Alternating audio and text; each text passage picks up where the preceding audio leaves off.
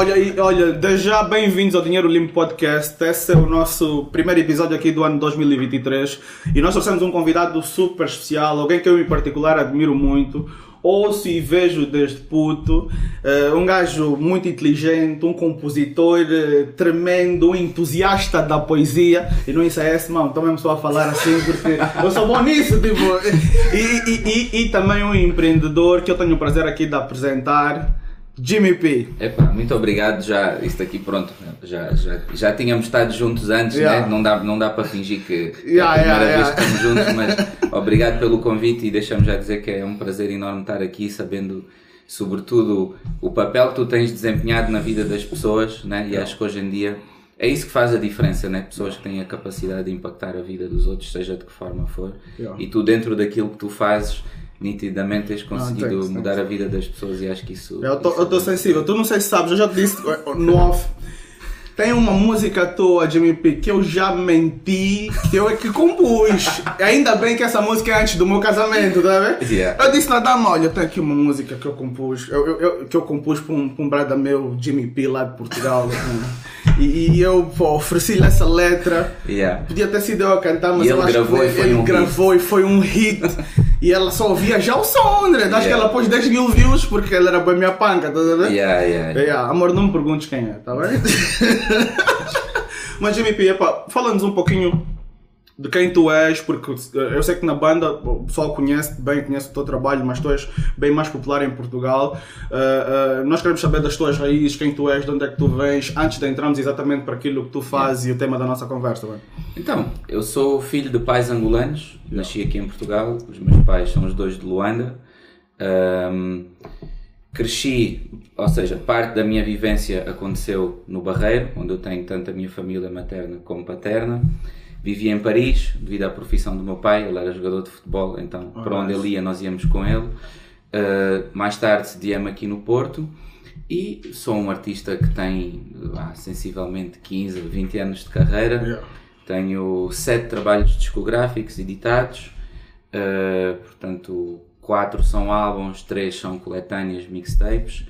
Um, e pronto, e tento, no fundo, acho que a minha missão e o meu propósito de vida é tocar no íntimo das pessoas através da minha música. Se por alguma razão a minha música servir de companhia ou for um- uma fonte de energia eh, que as possa encorajar e que as possa ajudar em determinados momentos da vida delas, então sinto que eu estou a cumprir o meu propósito. Nice, nice.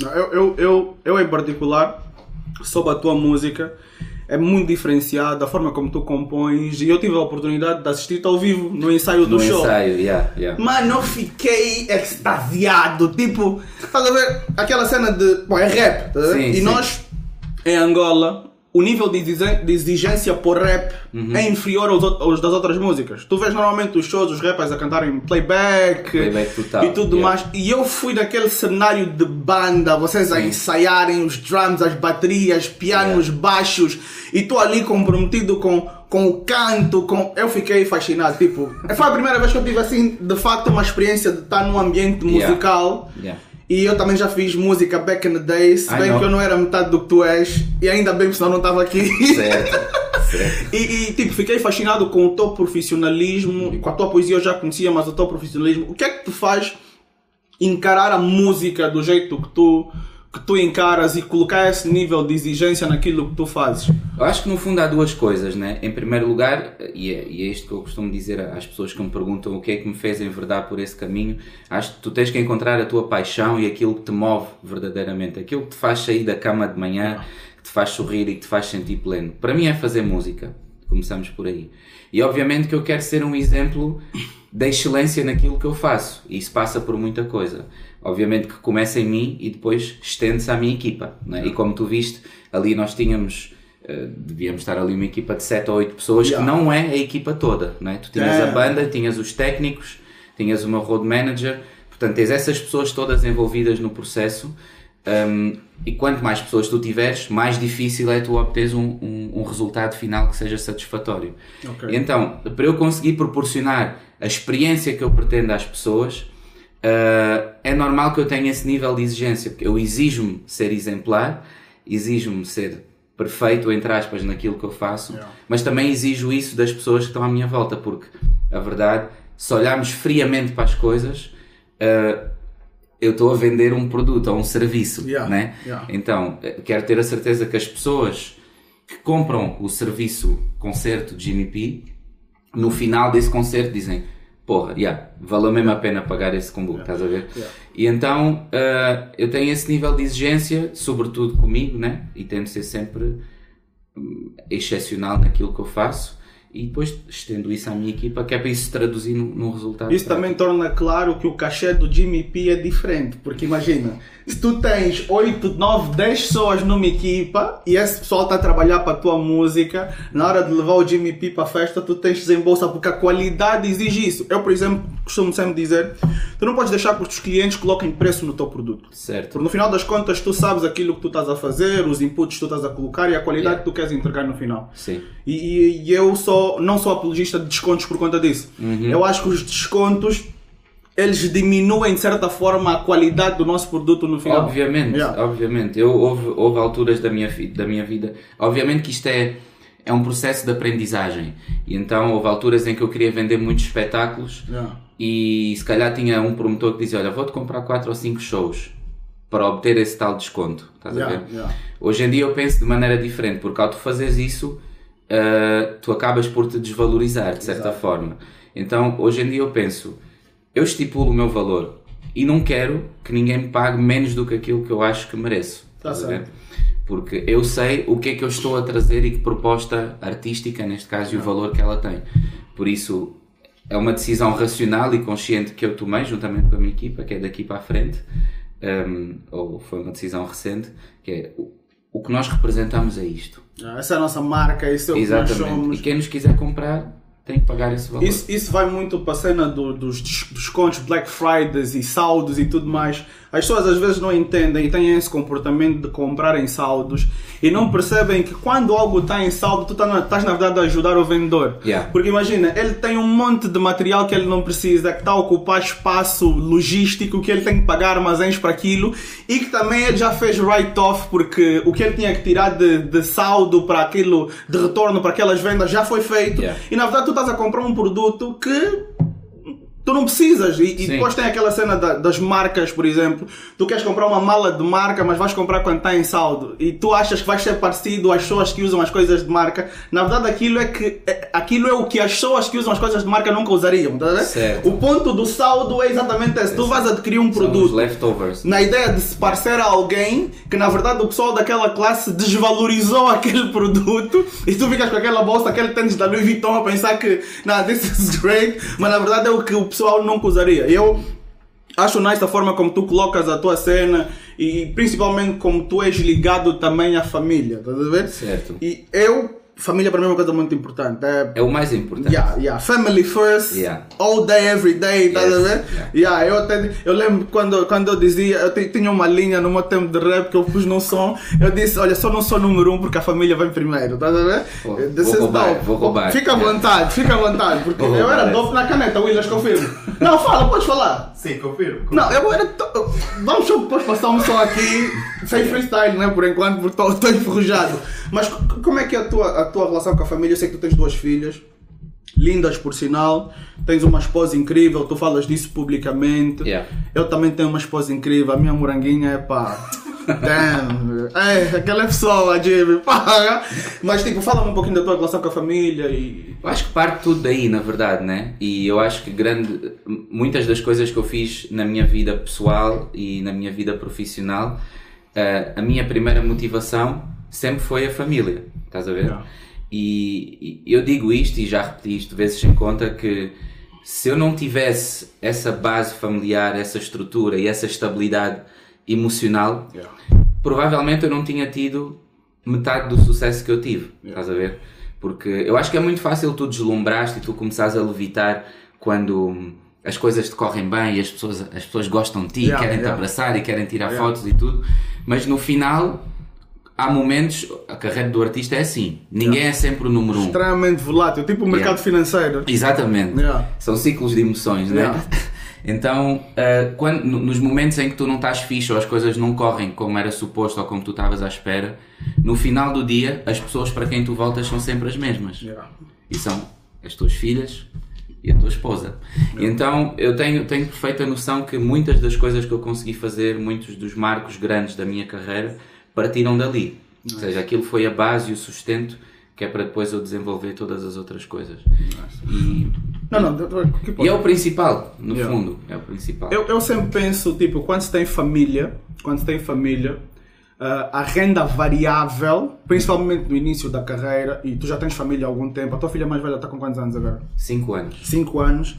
Principalmente ali na, nessa fase da carreira que tu às vezes ficas meio sem saber que direção é que vai tomar e os yeah. empecilhos que acontecem ter uma renda variável e ter família, uhum. qual é o peso que isso traz para um artista? Porque o artista é aquela cena, nós vimos, por exemplo, na pandemia. É, tens, tens, que aprender a viver com, com a instabilidade. Yeah. Né? E eu, graças a Deus, tenho ali a minha esposa, yeah. essa mulher inacreditável. Ai. Foi com ela que eu aprendi a gerir o meu dinheiro. Nice. Porque antes de eu conhecer, eu trabalhava, quer dizer, estudei, tive uma profissão relacionada com a minha área de estudo que é gestão de marketing, okay. mas geria muito mal o meu dinheiro. E quando nós nos juntamos e fomos viver juntos, foi com ela que eu aprendi primeiro a gerir o meu dinheiro, a poupar o meu dinheiro e depois a investir. Nice. Isso eu aprendi com ela e tenho que lhe dar esse mérito. Nice, nice. Uma salva de palmas para as mulheres incríveis que cruzam Amen. o caminho desses homens. Tá yeah, e yeah. por isso é que eu te digo que ela foi, foi, um, foi um, uma peça-chave, uma peça muito importante naquilo que foi o meu desenvolvimento pessoal e profissional. Um, tanto que uh, a partir do momento que nós começamos a ter um, alguma, alguma liquidez e, e, alguma capacidade de investimento, a, a, ideia de investir foi dela, não foi minha. Estás a ver? E foi a partir dali que nós começamos a desenvolver coisas que hoje são nossas e que nos pertencem não, então... e que felizmente são, são coisas de, de sucesso, né? Yeah, yeah, Por isso yeah. esse input parte vem principalmente dela.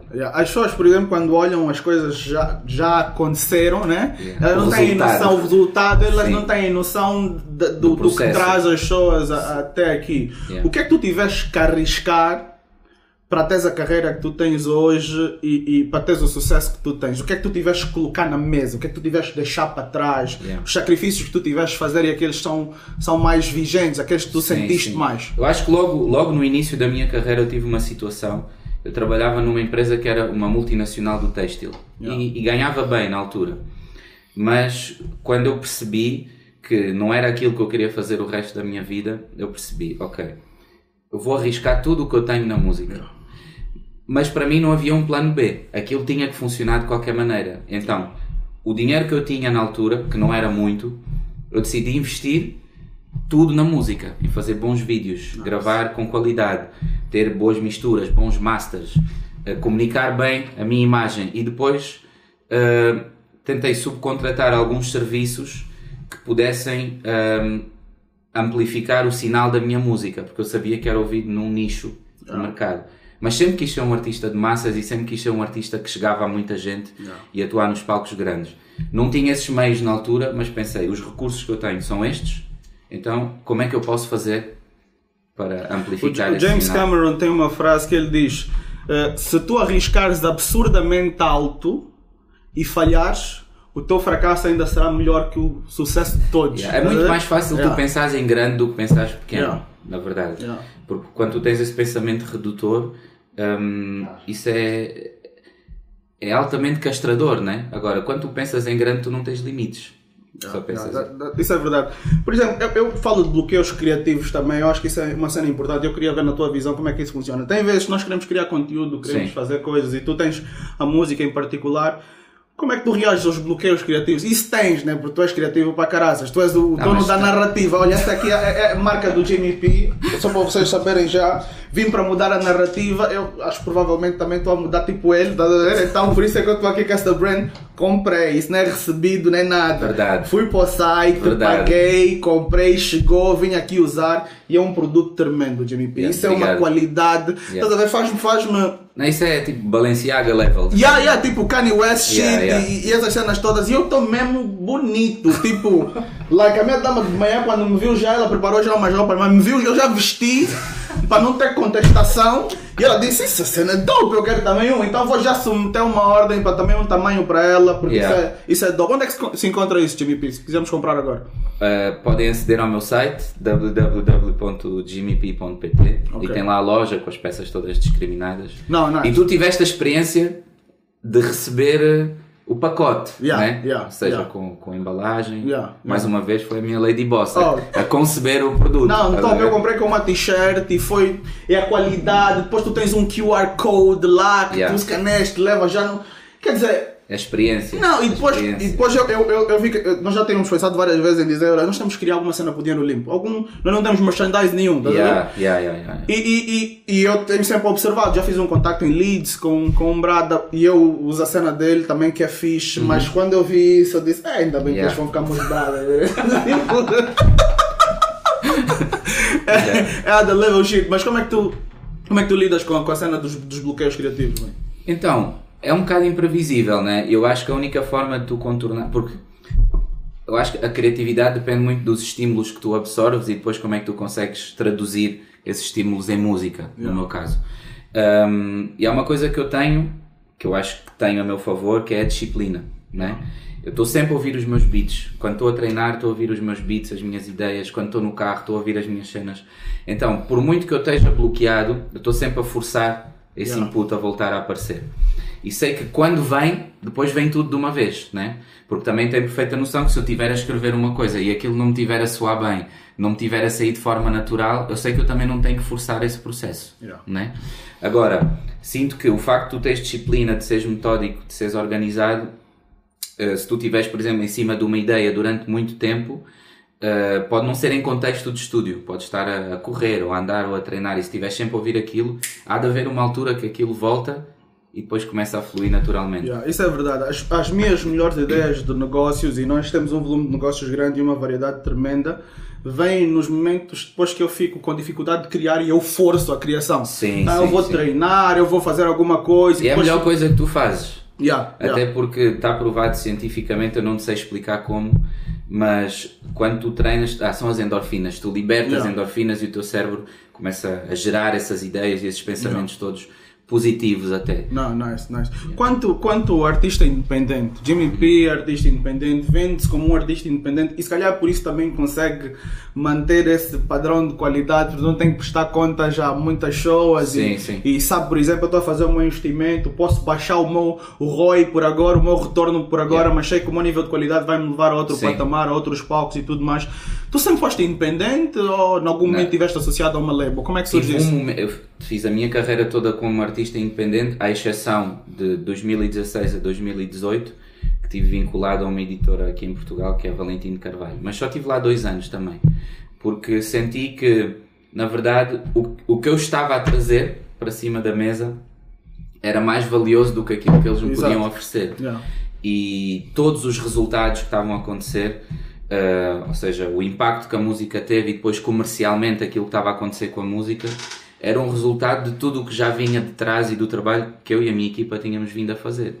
Então por isso é que eu fiquei lá esses dois anos e depois acabei por sair para voltar a ser novamente um artista independente e ter a, ter a possibilidade de controlar o processo, o processo do início ao fim. né? Como é que nós estivemos a falar isso anteriormente? Falamos dos streams e falamos de- de- de- das plataformas digitais que existem para vender música, que hoje em dia já, já lá se foi a era dos CDs e agora as coisas são muito mais online. Como é que se ganha? Como é que o artista ganha dinheiro além dos shows? Que é para a gente saber isso. Como é que funciona? Tu tens, tu tens se fosse, se fosse um, um músico minimamente organizado, digamos assim, tu tens várias fontes de rendimento, né? Ok. Portanto, tens os shows, como tu disseste. Dentro dos shows, tu tens a reprodução da música ao vivo, que vem, são direitos que vêm através da Sociedade Portuguesa de Autores Ok, nice. através da SPA, eh, onde tu tens os direitos mecânicos e os outros direitos todos, Ok. portanto, da utilização da música em rádio, televisão, etc. Depois tens os direitos conexos, que vêm através de outra entidade. Tens o streaming, tens os endorsements, Yeah, um, tens o merchandising. yeah. Um, assim de repente eles são assim. Ah, e depois pronto, tu- já falei do streaming, pronto, se estiveres vinculado às labels é uma realidade diferente. Mas grosso modo, ah, e depois tens, tipo, se tu conseguires arrancar contratos fixos com empresas grandes ou com marcas, Yeah. depois também tem- tens esse lado. Uh, mas isso, ou seja, tu tens essas, se tu tiveres organizado e tiveres a tua marca valorizada, Uhum. né? se tu fores um artista valioso e valorizado, uh, à partida tu consegues ter essas fontes de rendimento todas bem, Nice, bem nice. articuladas. Porque eu, eu, eu senti que durante a pandemia, por exemplo, e isso foi no mundo todo, vários artistas ficaram com dificuldades. Porque primeiro é que o artista tem aquela fama de não cuidar bem do dinheiro, porque Certo. você tem que investir no swag. Tipo, na banda tem boa de artistas que nós não vemos constantemente, porque se ele não tiver como ele não sai, tá? ligado? porque ele tem só que pôr um grife duro para poder bazar no shopping, porque se não há dinheiro, ele vai dizer, ah, vamos ver broke, então Yeah. ele fica um produto raro e, e eu não sei se também é parte de estratégia, mas o- os artistas por norma consomem mais. Eu acho que é, não sei se é influência do próprio meio e tem sempre esse padrão de que eu vou continuar a fazer música e vou continuar a ter. E durante a pandemia sentiu-se muito para a classe artística a dificuldade de ganhar dinheiro. E aí Certo. nós vimos vários artistas a irem para a internet também. E essa dificuldade, aqui em Portugal, ela existiu para muita gente porque 70% do rendimento dos artistas vem Dos shows. dos shows. E a partir do momento que isso não existe, só tens os outros 30%, que não é assim tanto na verdade, a não ser que tu sejas um artista que é muito viral, Yeah. ou que é muito grande, ou que está estabelecido, né? Por isso é que, é que essa, essa dificuldade foi visível. Hum, agora, eu acho que aí também cabe um bocado. Eu digo eu durante a pandemia, eu, literacia financeira, zero. Eu Yeah. comecei a aprender durante a pandemia. Nice. até. Uh, comecei a ler, a ver uns vídeos e tal, e foi na altura que, que nós investimos também no, no negócio da Silvia, e, e isso também me permitiu aprender e perceber outras coisas. Mas acho que é fundamental para um artista, para tu não entregares essa função na mão das outras pessoas, Yeah. seres tu a teres o domínio uh, daquilo que são as tuas finanças e- Yeah. e, a economia da tua carreira, né? Yeah. Porque senão é inevitável que depois as pessoas tomem decisões por ti e que tu sejas obrigado a tentar desfazer alguns erros que tu cometeste no passado. Yeah, porque eu, eu sempre olho no sentido de que Epá, o artista é uma commodity. É Yeah. igualzinho a uma commodity. Tu olhas para o preço do petróleo, tu estás a olhar para, para um artista. Yeah. Às vezes o cachê está mais alto, né? Yeah. Porque também a demanda é maior, Uhum. mas depois tem aquela altura que tu passas um pouquinho a moda e, e tu vês os artistas aceitarem quaisquer shows, tipo os atores também a fazerem filmes que não deviam fazer. Olho para o Nicolas Cage, aquele Nicolas Cage, e tu vês o que é que ele está a fazer hoje em dia. Passa todo por um processo de gestão que é importante e dá a sensação que para o artista, como tu tens talento, na hora tu vais sempre conseguir fazer boa música, Sim. mas a gestão por trás do artista acaba por ser o verdadeiro negócio da música. Exatamente. E quando tu tens um artista que ele consegue fazer essa gestão eficiente, dá a sensação que ele está a durar uma eternidade. Conforme, Yeah. Uhum. por exemplo, acontece contigo. Pô, tu estás sempre a trazer uma cena Yeah. dope, estás a ver? Uma Sim, cena sim. nova. Estás sempre com musicalidade. Tu já sofreste algum preconceito no meio artístico por causa da tua musicalidade? Porque Obviamente, obviamente que sim. como é que tu lidas com, com, com isso?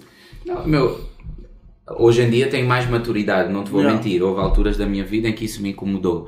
Mas olhando para trás, eu acho que involuntariamente eu tive a coragem de seguir o meu caminho. Porque acho que é o que é mais difícil, é tu Yeah. teres a coragem de, de, de escolheres o teu caminho, né? That's true. Porque muitas, muitas vezes toda a gente está tá a querer eh, entrar no mesmo funil. Yeah. Estás a ver? Então tu tens este espaço e tens um milhão de pessoas a quererem entrar nesse sítio. Yeah. Eu pensei, yeah, mas eu gosto de fazer esta música, sou este tipo de artista, eu acredito nesta visão da música, eu não tenho que querer entrar nesse funil, eu posso fazer a minha corrida ao lado. E acho que é tu tens a coragem de seguir o teu caminho e não fazeres o caminho dos outros. Yeah. Né? E acho que foi isso que eu consegui fazer e por isso é que de certa forma construí um espaço dentro da indústria musical hum, e acho que hoje em dia o, o nome Jimmy P já, já, já é representativo de uma marca. Né? Quando falas em, em Jimmy, representas, ah, é representativo de determinados valores, de uma determinada energia, de uma determinada forma de estar. E isso é, é uma coisa que é, que é contínua e que vai se construindo. Isso, isso também muito por causa da, da forma como tu pensas, como tu pensas a vida, como tu pensas Yeah. a arte e tudo mais. Eu gosto sempre de, de frases pensadas. Tem uma cena que, que, se- que se diz que é tipo: uh, a qualidade da tua vida tem a ver com a qualidade dos teus pensamentos, né? Amen. Yeah. Isto é Marco Aurélio, não sou eu, Yeah. tá? Imperador. E quando nós olhamos para as coisas desse jeito, eh, eu fico bem satisfeito com a forma como tu te impões na tua própria arte. Até quando tu vens criar uma, uma, uma marca, por exemplo, como essa, Sim. existe uma história por trás disso. Tipo, Yeah, yeah. Nunca é um produto vazio, nunca Sim, é sim, tipo um ovo sem gema. tá- Olha, eu e a Silvia temos boas vezes essa discussão, porque nós, quando tipo, vamos de fim de semana, os dois, ou vamos, acabamos sempre a falar sobre ideias de negócios e coisas que nós podemos fazer, onde é que nós gostávamos de investir, e, e é sempre uma coisa com que nós nos debatemos que é, ok, mas qual é que é o propósito por trás disto? Yeah, Tam- temos esta ideia, mas estamos a criar isto porquê? yeah. Estás a ver? Porque às vezes não é só o produto, né? é toda, toda a narrativa. Yeah, toda- toda, a narra- toda a narrativa. toda a história, toda a história que vem por trás. E, e isto no fundo é, é um, é um produto que vem, obviamente, no seguimento do lançamento de um single e tudo mais, mas tem a ver com o momento que eu estou a viver na minha vida, que é precisamente esse, que é eu não quero que seja ninguém a contar a minha história. Quero ser eu a escrever a minha história e ser responsável por aquilo que acontece, por aquilo que eu digo e por aquilo que as pessoas veem. Estás a ver? Nice, nice. Não, isso é, isso, é, isso, é, isso é top. E eu costumo sempre dizer também que é, se tu, se tu colocas o propósito à frente do dinheiro, o dinheiro vem. Acaba por aparecer. É, é automático. Sempre que nós pensamos em fazer algo com foco em dinheiro, tu acabas limitando o teu pensamento criativo. Yeah. Yeah. Porque o dinheiro tu vês com números, tu vês numa planilha, mas o propósito é além da planilha, tá yeah. E quando tu agregas valor a alguém, tu começas a perceber que essa é a melhor forma de vender. É orgânico. Sim, sim. Porque tu ficas a agregar valor às pessoas, a mudar a vida, a vida das pessoas, a forma como as pessoas vêm. E se o teu propósito for fazer o dia das pessoas melhores, Yeah. o dinheiro é consequência. Eu sinto isso porque, porque nós quando começamos a, a- o dinheiro limpo e começamos a criar conteúdo, nós de antemão definimos, nós queremos ser relevantes no sentido que nós ajudamos as pessoas, Exatamente. não na periodicidade com que nós fazemos os trabalhos. Uhum. E isso, Isso faz toda a diferença. Yeah, yeah. Porque no fundo, e para já isso permite envolver-te de outra forma com as pessoas. Quando tu tens alguém que vai ter contigo e diz assim: Meu, estou enterrado em dívidas. Yeah. Como é que eu faço para sair daqui? Yeah. A partir do momento que tu estás a usar o teu talento e o teu dom para mudar a vida dessa pessoa, olha, tu precisas fazer isto, isto, isto, isto, e ao fim de X tempo aquela pessoa está livre dessas dívidas. Isso vale mais do que todo o dinheiro que tu possas ganhar De certeza. mas vai atrair muito Mais- mais, negócio de pessoas que vão querer ter esse mesmo retorno. Isso né? é verdade. Eu olho, por exemplo, epa, epa, atenção, atenção que o meu valuation é muito alto para cair aqui no estúdio, tá bem? Eu olho, por exemplo, eh, eu agora tenho alguém que faz gestão das nossas mídias, porque aconteceu uma situação, eu perdi uma mensagem que estava lá no, no Instagram e, e depois de muito tempo eu fui olhar para ela, tipo três meses ali guardada nos arquivozinhos e fui buscar. E, e era uma história de alguém que dizia que estava mesmo enterrado em dívidas e que se ele não encontrasse uma solução ele acha que se suicidava porque Yeah. ele tem filhos, mulheres e tudo mais. E eu quando vi aquela mensagem liguei-lhe, eu mesmo pessoalmente liguei para ele, conversamos, criamos um plano, ele até tinha uma boa renda, só que as decisões erradas que a gente toma no passado, quando o volume de dinheiro é muito alto, Yeah. dá-nos aquela sensação de que a situação vai ser contínua, vai ter sempre. E é irreversível, né? Exato, e nós pensamos que não vai existir escassez, só que isso, é- isso não é verdade. Isso não é verdade. Nós temos que entender que em tudo na vida existe volatilidade e a volatilidade é a razão do sucesso das coisas. Certo. Porque imagina se tudo fosse const- constante e contínuo, onde é que íamos parar com, com isso? Ver? E quando eu fui ver aquilo, fui observar, fiz um estudo do que ele possuía e nós trabalhamos um período de seis meses para traçarmos uma estratégia de liquidação das dívidas e depois organizar as finanças deles, colocar a família toda a fazer um esforço de 60%. Imagina o que é que tu de repente viveres com 40% daquilo que tu possuis, vender ativos que eles possuíam, que eles nem viam como ativos e não sabiam. Yeah. Seis meses nós liquidamos as dívidas e epá, ele convidou-me para estar comigo, saiu de Luanda, foi para Leeds para sentar comigo. E a gratidão dele em dizer pessoalmente que, tipo, eu se não fossem vocês no dinheiro limpo, eu provavelmente hoje tinha deixado a minha família, porque eu não conseguia olhar para as consequências do que isso podia Yeah. trazer para a minha família. Aquilo disse-me, pá, eu vou continuar a fazer isso até o resto da minha Isso é vida. o propósito. Yeah, yeah, Não é o negócio, é o propósito. yeah, yeah. E o Tudo o propósito- resto vem naturalmente. e quantas pessoas é que ele me recomendou do inúmeras pessoas. Eu tenho, nós temos agora vários clientes, nós fazemos gestão de carteiras, clientes de ticket altíssimo, que vieram dessa pessoa, que ele mesmo pegou na narrativa, agora narrativa não é mais uma palavra comum, Não é uma que ele mesmo pegou em toda a narrativa, todo o processo e levou as pessoas e fez-nos inúmeras vendas e fez-nos crescer o negócio. Nem foram vocês a precisar de vender. Nem foi necessário fazer isso, estás a ver? E quando tu colocas esse propósito à frente, tu acabas tendo esse tremendo resultado que faz toda a diferença. E eu quero sempre dar bem parabéns Estamos pelo que tu fazes, Obrigado. pelo que isso representa e, e- e- e tudo mais. Agora, Jimmy, se nós olharmos para, para, para números, Uhum. Qual é a tua visão para ti como artista? O que é que tu queres alcançar? O que é que seria o, o auge da tua carreira para ti? E vamos olhar para ti como um artista na fase dos 30 para os 40 ou Yeah. já tens mais de 40? Ainda não cheguei aos 40. Yeah, porque eu acho que tu és uma espécie de Peter Pan, mano. Eu te conheço com essa cara já há muito tempo. Só que agora tem barba. De- Ainda estou a tentar deixar crescer a barba para ficar assim. Não, e, e onde eu vejo que tu e, e a Silvia, a tua esposa, estão juntos há muito tempo, é exatamente nas fotos de back in the days. Yeah, yeah. Tu, tu sem barba, tipo, tipo eu e a Ana, tipo, eu, eu, eu sem a barba, Jimmy. Epá, tu, eu sou uma vergonha, brother. Eu fico um puto, mesmo um adolescente. E teve uma vez que eu tirei a barba, o lado da Ana ficava tipo, ela era minha, minha mãe, ou cara, sou minha irmã mais Yeah, velha. yeah, eu disse, não, a barba tem que se manter aqui eh, eh, eh, contínua e tudo mais. Mas onde é que tu te vês eh, como, um, como um artista realizado? O que é que tu Sim. defines como teu objetivo final? Eu acho que eu estou numa fase da, da, minha, da minha vida e da minha carreira em que eu estou mais preocupado com aquilo que eu deixo do que com aquilo que eu vou fazer daqui para a frente, estás a ver? That's, that's dope. That's dope. That's dope. Isso, isso, isso, isso é top. Isso é dope. Não, é verdade, Yeah. eu, eu penso ah, o que é que eu vou, que legado é que eu vou deixar? yeah. Isso quer dizer muita coisa, estás a Yeah, ver? yeah, Sei que musicalmente eu já fiz muita coisa de que eu me posso orgulhar. Quando as minhas filhas crescerem, podem olhar para o meu percurso e dizer, porra, já, o meu velho fez isso. Mega proud, estás a ver? Yeah.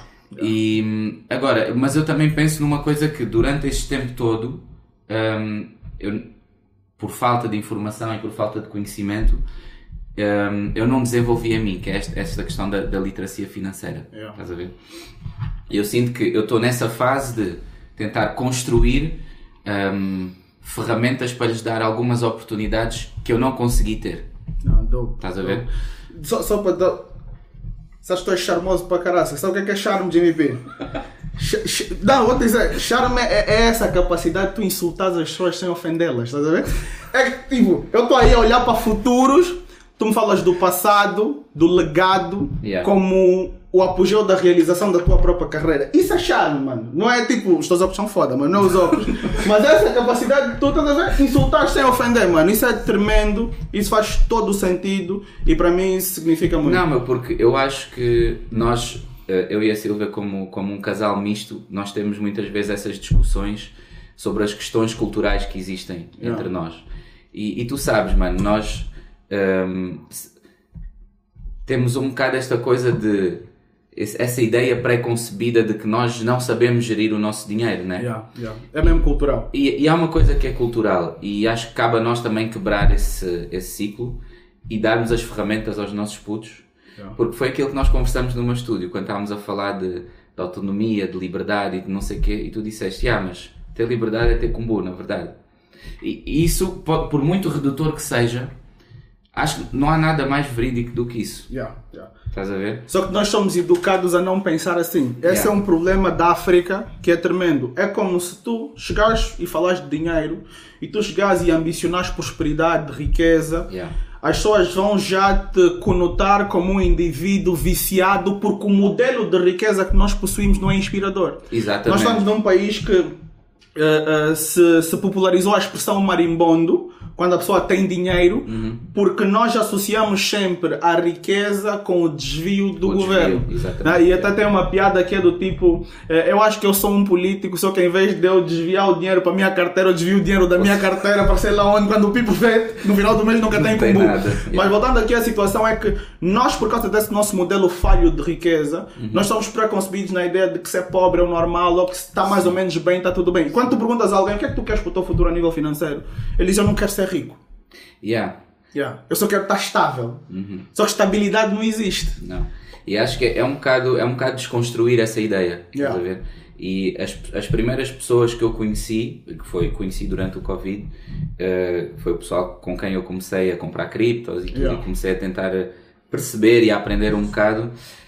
Eles têm, eles têm um mindset que eu acho bem interessante, porque eles, entre eles, quando eles falam uns com os outros, eles não dizem. Eh, para já não usam expressões depreciativas. Yeah. É logo a primeira coisa. E quando comunicam uns com os outros, dizem: Meu rico. Yeah. Estás a ver? Ou seja, tu só nesse mindset tu já estás a posicionar naquela frequência Yeah. em que o teor das nossas conversas há de ser sempre este. Exato. E depois, inevitavelmente, tu acabas a ser um produto do teu meio. Yeah. Se tu estás no meio de pessoas que falam constantemente desses assuntos, que investem, que multiplicam, que fazem, é, é um bocado inevitável tu também seres essa pessoa. Yeah, yeah. ver? E, e passa muito também pelo, pelo passado que nós temos. E, e- e a nossa realidade em Angola é muito semelhante a outros países emergentes, tipo o Brasil, por exemplo. Em que, como nós vivemos períodos de hiperinflação, em que tu recebias o ordenado e tu tinhas que comprar alguma coisa porque depois da manhã o preço já ia disparar, nós criamos o hábito de encher a arca. Nós temos arca em Angola, estás a ver? Eu mesmo a morar na Inglaterra, eu também estava à procura de um espaço para pôr a arca e eu, não, depois eu disse, what the fuck, eu tenho bastante esclarecimento para fazer isso. É um mindset. Por quê? Porque nós passamos nessa ideia de que guardar dinheiro é complicado. As pessoas têm medo de, de- de guardar dinheiro para depois decidir o que fazer. Sim. Tanto que quando perdem o emprego e são indenizados, eles ficam em pânico. Uhum. Eu recebo várias pessoas que chegam até nós em pânico porque receberam 100 mil dólares, 200 mil dólares, 300... Eles ficam em pânico porque tipo, esse dinheiro vai desaparecer se ele Sim. ficar por aí um tempo. E essa cena da inflação, da hiperinflação, fez-nos tirar o dinheiro das nossas próprias mãos. Então nós criamos essa cultura e nós não conseguimos nos desligar disso até hoje. Então a pessoa recebe o dinheiro e ela tem que usar o Usar, dinheiro porque yeah. ela sente que o dinheiro ou vai perder valor ou vai desaparecer Sim, da minha sim. mão. E se nós quando entramos e nós quando entramos para a mentalidade do investimento, começamos a perceber que essa é a melhor forma de facto de preservar o valor do próprio dinheiro. Uhum. Que o dinheiro que eu ganho hoje não é o mesmo que o dinheiro que vai valer lá à frente. Certo. O, o dinheiro hoje sempre vale mais do que o dinheiro lá à frente. Uhum. Portanto, nós temos que investir para fazer com que o dinheiro Multiplica. preserve o valor e multiplique. E essa é uma noção que nós, enquanto africanos, é para termos lá que ver. Temos muita falta desse tipo de discernimento e isso é parte do nosso propósito. Mostrar às pessoas que, na lei, independente de qual seja o teu background, tu podes te organizar o suficiente para teres uma vida boa ou então para que os teus que vêm lá Exatamente. consigam ter isso. Esse é que é o legado. Isso é que é o legado. E, Yeah. e nós t- provavelmente somos a primeira geração de angolanos que vai deixar alguma coisa de facto para os seus filhos. Sem dúvida. Estás a ver? Porque nós viemos nesse processo de, epá, tu nunca sabes o que é que vai acontecer, tudo Nós preconcebido. estamos na fase da desconstrução. De Exato. olhar para as coisas, isto aconteceu connosco, aconteceu com os nossos pais, com os nossos Yeah. avós. Nós não queremos repetir essa fórmula. Yeah. E queremos ensinar aos nossos putos. Nós fazemos quase inconscientemente esse exercício porque eh, as nossas filhas falamos abertamente com elas sobre isso. Eu lembro que em minha casa raras eram as vezes em que nós falávamos sobre dinheiro. Yeah. Estás a ver? Na minha casa nunca falamos de Yeah, dinheiro. mas, a ver? mas, é, mas é verdade, e eu, eu, eu percebo e entendo o porquê disso não ter acontecido. Yeah. Agora, nós fazemos isso, as, as nossas filhas estão sempre lá no, no, no- lá no, no escritório, no negócio da Sílvia. Yeah. Vão lá absorver aquele ambiente, elas vão aos meus concertos, estão lá no meu estúdio, é para perceberem do Yeah. que é que vive o negócio, como é que as coisas acontecem, né? Porque acho que se tu incutires essa mentalidade a uma pessoa, a uma criança, se tu começas a incutir esse espírito empreendedor, esse Yeah. espírito de não ter medo de correr riscos, de fazer as. Porque nós, nós fomos educados da forma oposta, que é Yeah. ter medo de cometer erros, Yeah. né? de não tentar fazer as coisas, a aversão a tudo. Né? E no fundo é isso que nós estamos a desconstruir. Porque se tu começas a incutir esse tipo de mentalidade num miúdo que tem 5, 6, 7, 8 anos, quando ele chegar aos 15 ou aos 16, Está a fazer coisas grandes já. yeah, é- já está já tá, já tá rotinado nessas dinâmicas todas. E sabes onde é que eu olho para o problema cultural de facto? Eu vou dar o exemplo do meu pai, por exemplo. Ele é empreendedor, nunca trabalhou para ninguém. Uhum. O gajo esteve no topo, caiu e está-se a reerguer, fixe.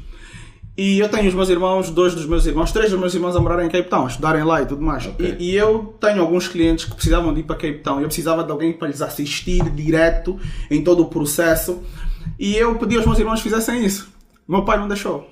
A ver? Ele disse, eu ia lhes pagar. Eles dão um dinheiro bom mesmo, tipo, pós três meses, tá? Yeah. Mas ele não deixou porque ele pensou, tipo, não, as miúdos começarem a ganhar dinheiro assim, Pois. vão se descurar do estudo. Porque nós entendemos, apesar dele ser um indivíduo que fez tudo para ganhar dinheiro na vida dele, mas estava a cultura, A cultura, é nos é. meus eu quero segurança, nos meus eu não quero correr risco. Sim, sim. No entanto, nós não percebemos que para tu, de facto, adquirir riqueza, tu precisas de multiple sources of income, múltiplas fontes de renda.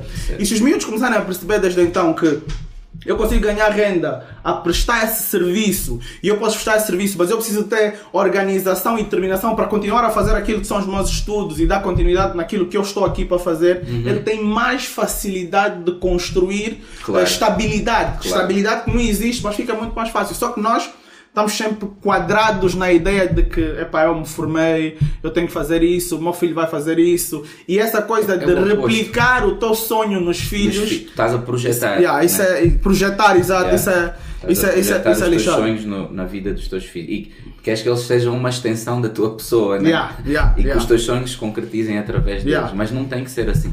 Porque o pai africano ele diz muito de que a minha vida vai estar completa quando eu tiver todos os meus filhos formados. Formados. Yeah.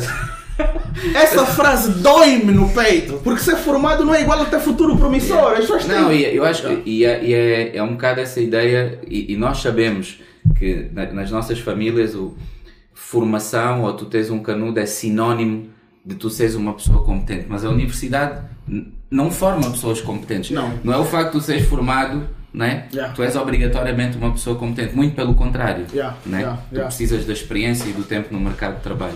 Pô, Jimmy P, eu ficava aqui a falar contigo eh, inúmeras horas e eu agradeço muito aqui a tua presença e Obrigado, tudo que tu mano. nos passaste como experiência pessoal, da tua vida, da tua visão.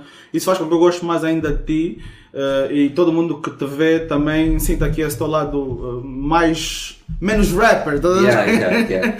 Menos rapper, então eu agradeço muito a tua presença. Sei que tu és Obrigado, um investidor, agora sim para terminar. Como é que tu investes o teu dinheiro? Só para, para que a gente saiba assim de forma. Não precisa ser muito detalhado, mas o que é que tu tens a nível de investimentos? Nós comecei, primeiro eu comecei a investir em criptos, tive mais ou menos, tive um ano e meio, mais ou menos, na viagem das criptos.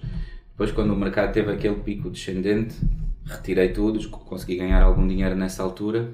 E, mas pronto, como é um mercado muito volátil e eu também não tenho ainda o conhecimento e a disciplina para estar sempre A olhar. a, a- monitorizar, Yeah. um, eh, recentemente começamos a, a investir de forma regular no S&P 500. Top. Começamos a meter todos os meses eh, um valor mensal que é para daqui a X tempo. X tempo valer, valer a pena. Eu, na verdade, digo sempre às pessoas que essa é a melhor forma de investir porque não tem erro. Não, tipo, porque não tem erro. Estatisticamente não tem erro. Se nós olharmos desde 1926, e essa é uma estatística de 1926 a 2016, o S&P 500, que reúne as 500 maiores empresas dos Estados Unidos, teve um retorno na ordem de 9,8%. Ia dizer 10%, por aí. yeah. Yeah. Quando nós olhamos para o mercado todo da América, um retorno na ordem de 10%. Então essa é mais ou menos a margem. Ou seja, se tu fores investir e esqueceres, Yeah. em média por ano tu tens isso. E tu vais fazendo aquela situação de dollar cost average em que é investir um pouquinho todo mês Yeah. para apanhar, por exemplo, momentos baixos como esse que estamos a viver agora. Uhum. É aquela cena de uns choram, outros vendem lenços. Né? Nos momentos de crise, são os momentos que tu podes comprar mais barato. Certo. E esse é um momento ideal para vocês, por exemplo, são investidores em índices, aproveitarem, pegar na vossa reserva de oportunidade e fazerem aportes maiores.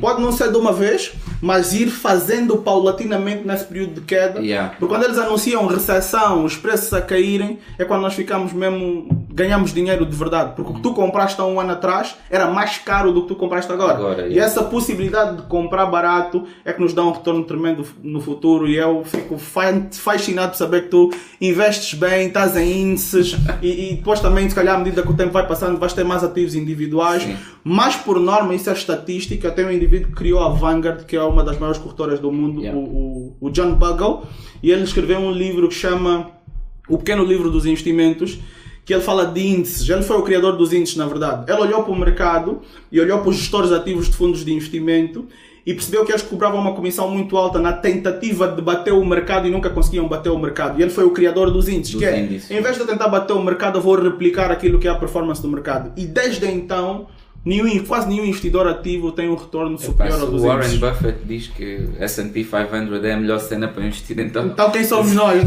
quem somos nós? É para Jimmy, um prazer enorme. Ah, Diga-me ali onde é que as pessoas te encontram, nas redes sociais e tudo mais. Então, podem me encontrar eh, no meu Instagram, JimmyP Family First. Podem me encontrar no Facebook. Agora até criei um TikTok.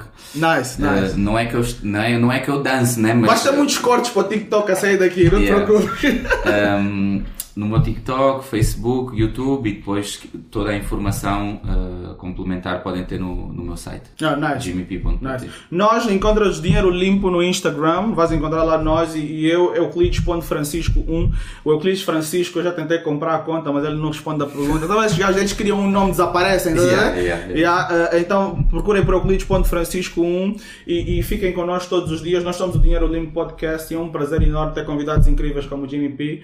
Vamos juntos sozinho é mais difícil, valoriza a sua renda conforme nós dissemos e hasta la vista, baby, como disse o Boris Johnson antes de sair do cargo.